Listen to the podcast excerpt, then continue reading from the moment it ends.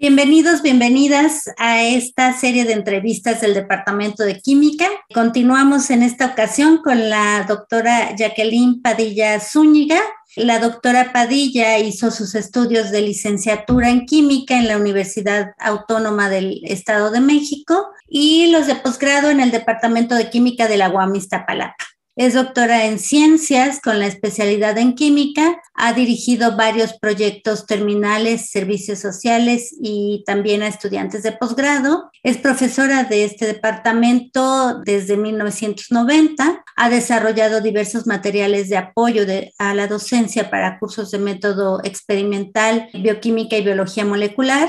Dentro de sus reconocimientos está la medalla al mérito universitario por sus estudios de maestría y doctorado y su línea de investigación es en el área de biofísico-química, específicamente en estructura y función de proteínas. Bienvenida, doctora Padilla. Es un gusto tenerla en estas entrevistas hoy. Jackie, ¿no? Como te digo siempre.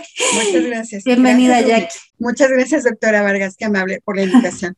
Muchas gracias. Pues empecemos entonces con, con, nuestra entrevista, Jackie. Y pues tú estudiaste tu licenciatura en el Estado de México, en la Universidad Autónoma del Estado de México.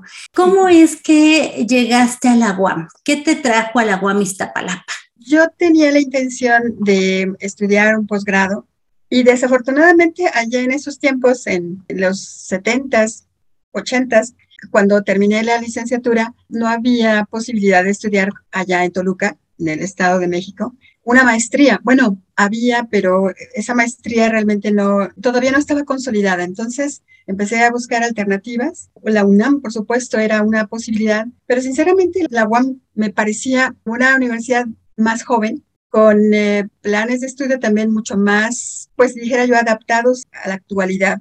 Y me parece una buena opción. Aunque no estaba segura, tenía todavía mis dudas, pero la verdad no me arrepiento. Es una excelente universidad. He aprendido mucho y pues la verdad fue un mundo de diferencia con lo que yo había estudiado en el Estado de México.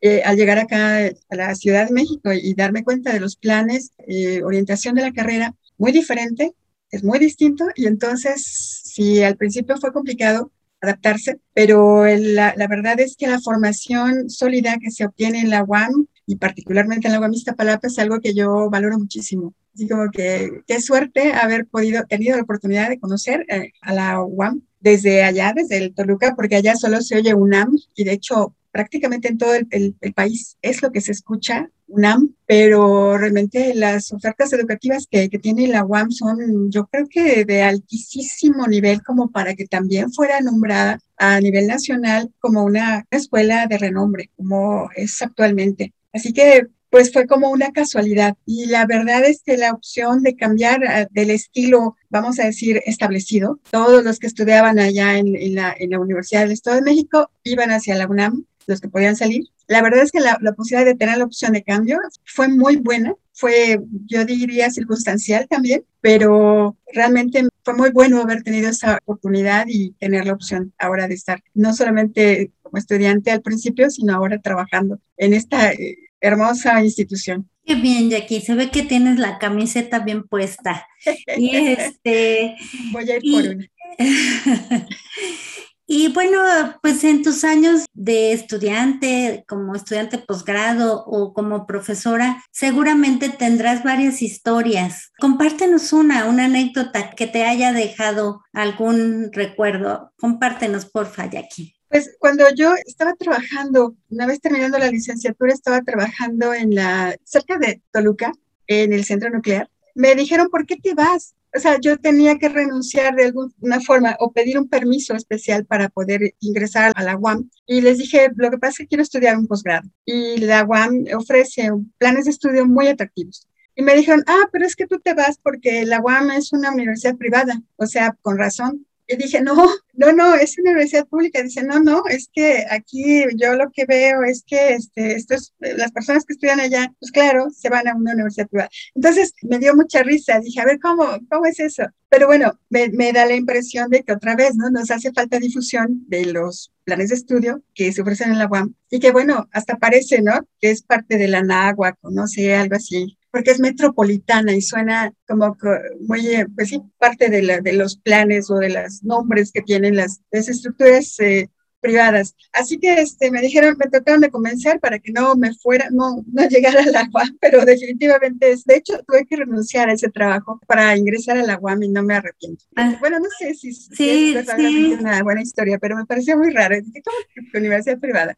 Sí, bueno, creo que sí, parte del, del desconocimiento de nuestra universidad, pues lleva a eso, ¿no? A pensar que es una, es un, como es una universidad de la Ciudad de México, que puede ser una universidad privada. Pero bueno, somos una universidad pública a mucho orgullo. Y en tus años de docencia, Jackie, pues has impartido diversas UEAs, ¿no? Como le decimos en la UAM, unidades de enseñanza-aprendizaje. ¿Qué es lo que más disfrutas tú de esta experiencia de dar clase? A mí me gusta mucho dar un poco más de detalle de lo que los estudiantes tienen como base. Cuando llegan, por ejemplo, de bachillerato, de vocacionales, tienen un bagaje particular. Y yo siento que ellos esperan que nosotros profundicemos en las explicaciones o en los fundamentos de algunos de los conceptos que se manejan, que se tratan. Y a mí me gusta mucho cuando alguien eh, se sorprende porque dice, ah, entonces esa es la razón de que utilicemos este procedimiento y no este otro, porque de alguna forma siento que se complementa la idea que ellos tienen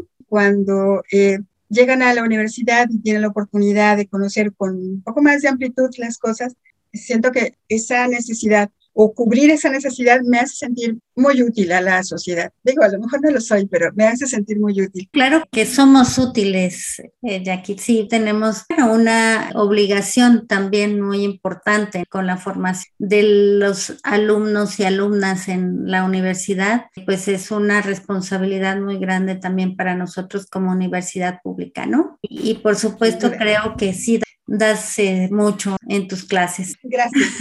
bueno, otra parte que distingue a la UAM es que sus profesores también son investigadores, dedican parte de su tiempo a la investigación. Y tú haces tu investigación en el área de biofísico-química. Cuéntanos un poco más sobre tu línea de investigación, Jackie. ¿Cómo llegaste a esa línea de investigación? Sí, fue también una situación un tanto pues afortunada, yo diría, porque yo en realidad quería desarrollar algo como catalítico, pero cuando me entero de que en biofísico-química se hablaba de catalizadores biológicos, me pareció así como una rama muy interesante por saber, por conocer. Y después cuando ya me fui enterando de los detalles de que, bueno, una proteína en realidad es una molécula muy grande, entonces me pareció un reto interesante poder aprender, bueno, entender un poco esa relación entre la estructura, la función, la estabilidad de moléculas tan grandes que son capaces de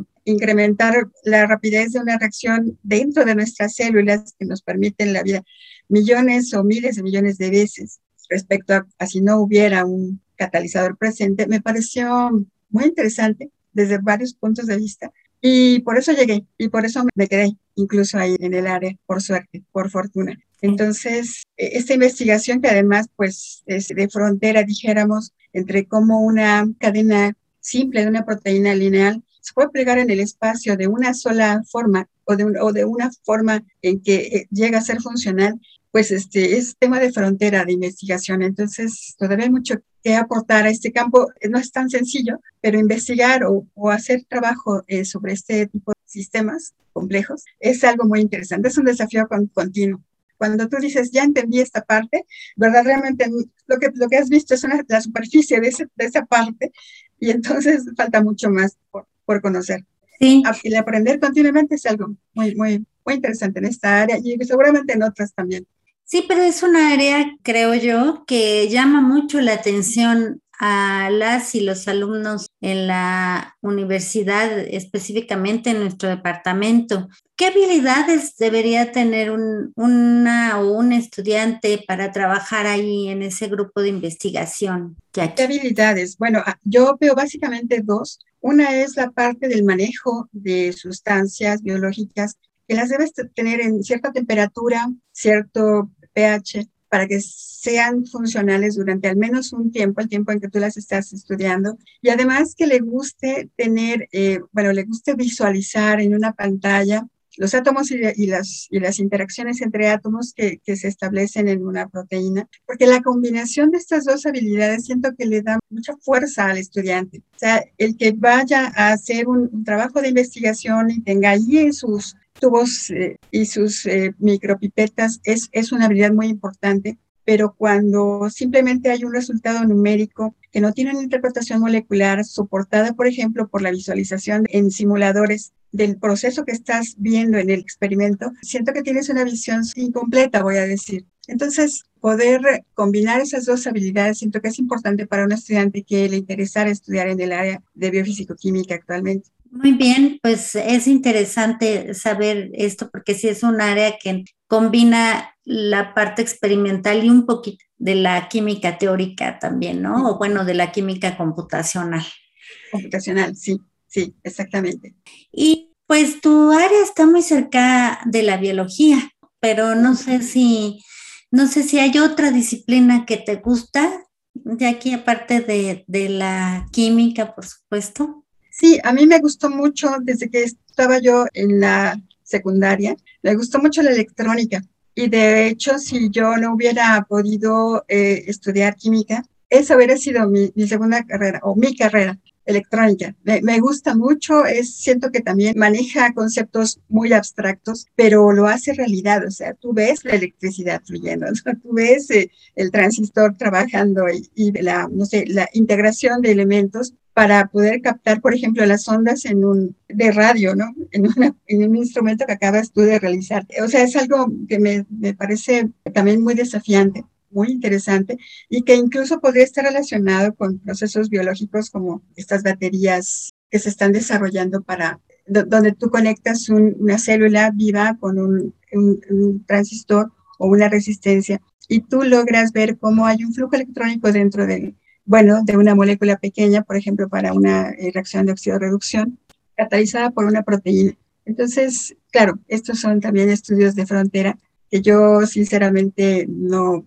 nunca he hecho, pero que me encantaría hacer la fusión entre estas dos ramas que siempre me han interesado, siempre me han gustado, aunque yo siempre me he quedado como una amateur en, en electrónica, nunca he profundizado, pero me encantaría poder hacerlo en el futuro. Espero tener tiempo, que me alcance la vida para eso. Qué interesante, Jackie, qué sorpresa. Mira, yo creo que sí, yo creo que sí se puede, ojalá lo logres. Gracias, pues, gracias. Pues muchas gracias, Jackie, por esta entrevista. Realmente ha sido un placer conocer más de ti. Gracias. Muchas gracias. Gracias por la oportunidad. Gracias por el trabajo y el esfuerzo que están haciendo para mantener una memoria gráfica de nuestros perfiles. Gracias.